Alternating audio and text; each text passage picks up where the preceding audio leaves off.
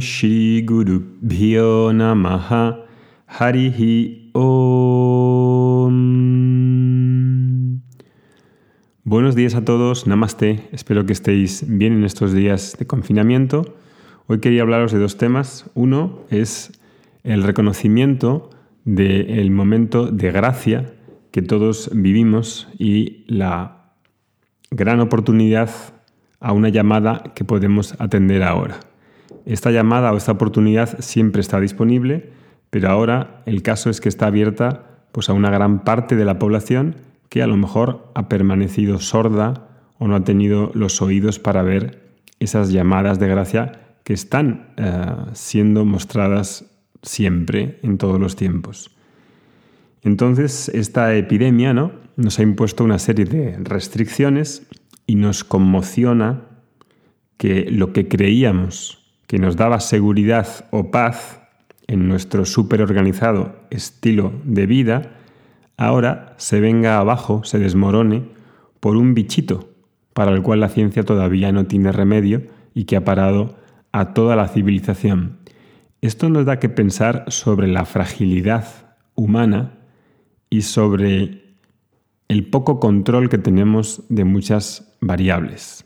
Esto creo que nos trae humildad. Esa humildad y esa purificación son muy necesarias para ver con claridad y para aprovechar esta oportunidad de gracia.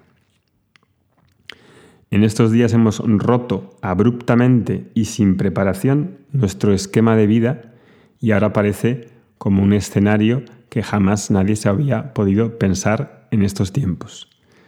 Muchos de los que estamos podemos sentirnos frustrados o abandonados a una suerte incierta de lo que vaya a pasar, quizá por habernos apoyado en los falsos ídolos que la sociedad del hiperconsumo nos ofrece, ¿no? Y que son prácticamente, virtualmente ilimitados.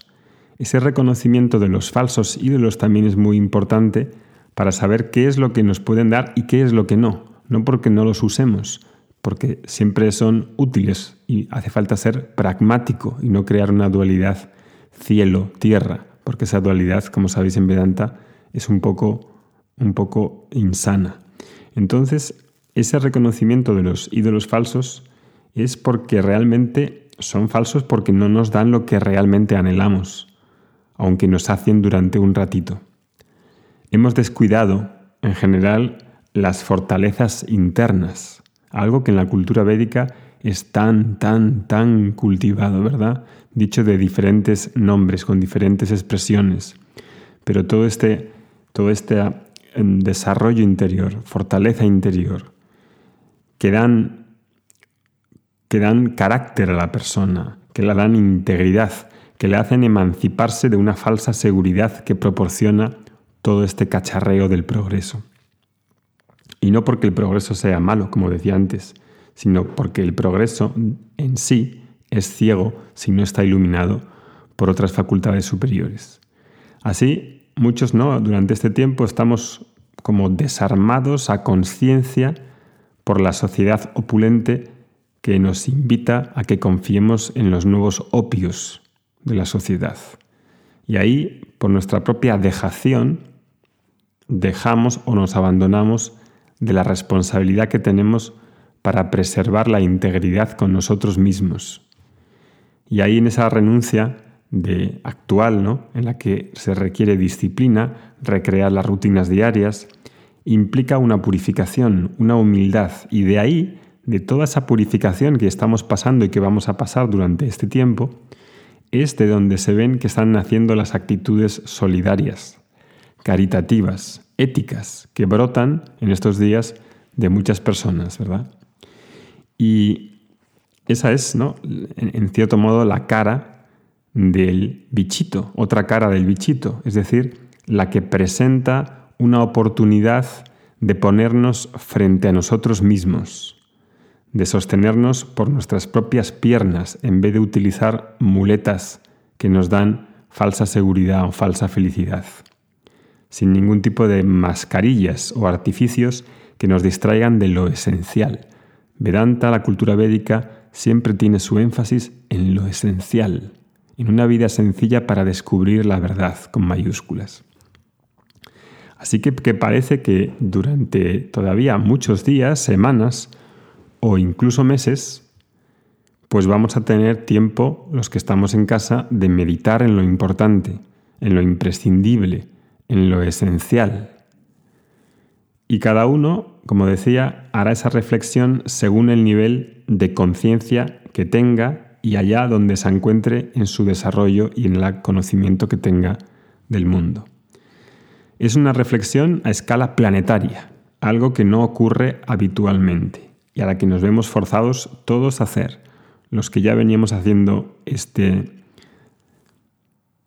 este descubrimiento, pues tenemos ya muchas cosas ganadas, pero la verdad es que ahora se está incorporando muchas gentes en esos niveles diferentes, diferentes en los que uno puede hacer la reflexión. Todos vamos a reflexionar por lo que merece la pena luchar y por lo que no por lo que se ha hecho bien y por lo que se ha hecho mal. Y unos van a ver necesario cambiar, pues a lo mejor su estilo de vida, empezando por ser más responsables por la salud física. Sobre todo, nos trae esta reflexión de los viejecitos que estaban hacinados en algunas residencias, hipermedicados, sin ningún control sobre su salud, y que parece que hacemos una especie de derivación hacia entidades externas que se ocupen de nosotros, cuando eso es un error gigante y ahora se ve que la enfermedad se ceba, se ceba con los que están más inmunodeprimidos. Esto nos da también que pensar sobre, qué hacer con los mayores, sobre si los mayores merecen estar hacinados en algunas residencias, como se ha visto, por ejemplo, en la Comunidad de Madrid. Otros harán sus reflexiones sobre su salud emocional y mental, y todos también en la expresión y la voluntad de la sociedad que queremos en diversos ámbitos.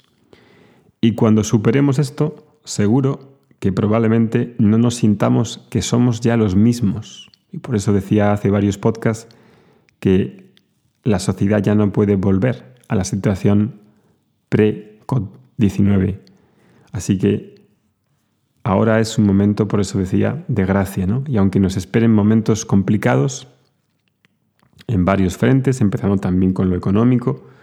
Lo más importante como lección general es que nos podemos dar cuenta de, de las amenazas irreales. Podemos vivir con menos siendo fuertes interiormente. Nos podemos adaptar y ver qué es lo imprescindible, qué es lo superfluo, qué es lo importante. Cada cual en su nivel, pero todos todos, no creo que casi nadie se quede fuera de esta reflexión, vamos a hacerlo, vamos a ir haciéndolo. Y por eso es una oportunidad de tanta gracia colectiva que se derrama ahora como sobre nosotros como humanidad. Para los que seguís este podcast y para los que sois estudiantes habituales de Vedanta, en Vedanta Academy, puede que esa gracia, sobre todo los que escucháis el podcast y ya venís escuchándolo desde hace tiempo, puede que esa gracia en la que probablemente ya habéis internado y habéis recibido durante tiempo, porque llegar a una cultura como la védica, que siempre ha sido la vanguardia de la espiritualidad y hacia donde siempre se ha mirado, que ha sido hacia Oriente, incluso el cristianismo nace en Oriente, probablemente sintáis una llamada a profundizar y tengáis un anhelo sincero de haber hacer una búsqueda más seria más organizada. Y si Dios quiere podamos ocupar más espacio y tiempo en las acciones nobles y virtuosas, incluido el estudio de Vedanta. En los podcasts, como sabéis, pues damos una especie de gotitas diluidas, como si fuera homeopatía. El estudiante sincero, el estudiante que ve el beneficio de todo esto, que ve la importancia de hacer un estudio más regular, más constante, con un profesor, estudiando textos que siempre tienen un valor universal y que no pierden absolutamente nada de actualidad, estos serán llamados probablemente a interesarse, si está en su gracia, si está en sus acciones, un estudio más en detalle de todo esto en estos momentos. Que tengáis un buen día, nos vemos en el próximo podcast. Om Purnamadav Purnamidam Purnat Purnamudachyate Purnasya Purnamadaya Purnameva Vashishyate Om Shanti Shanti Shanti Harihi Om Shri Guru Bhyo Namaha Harihi Om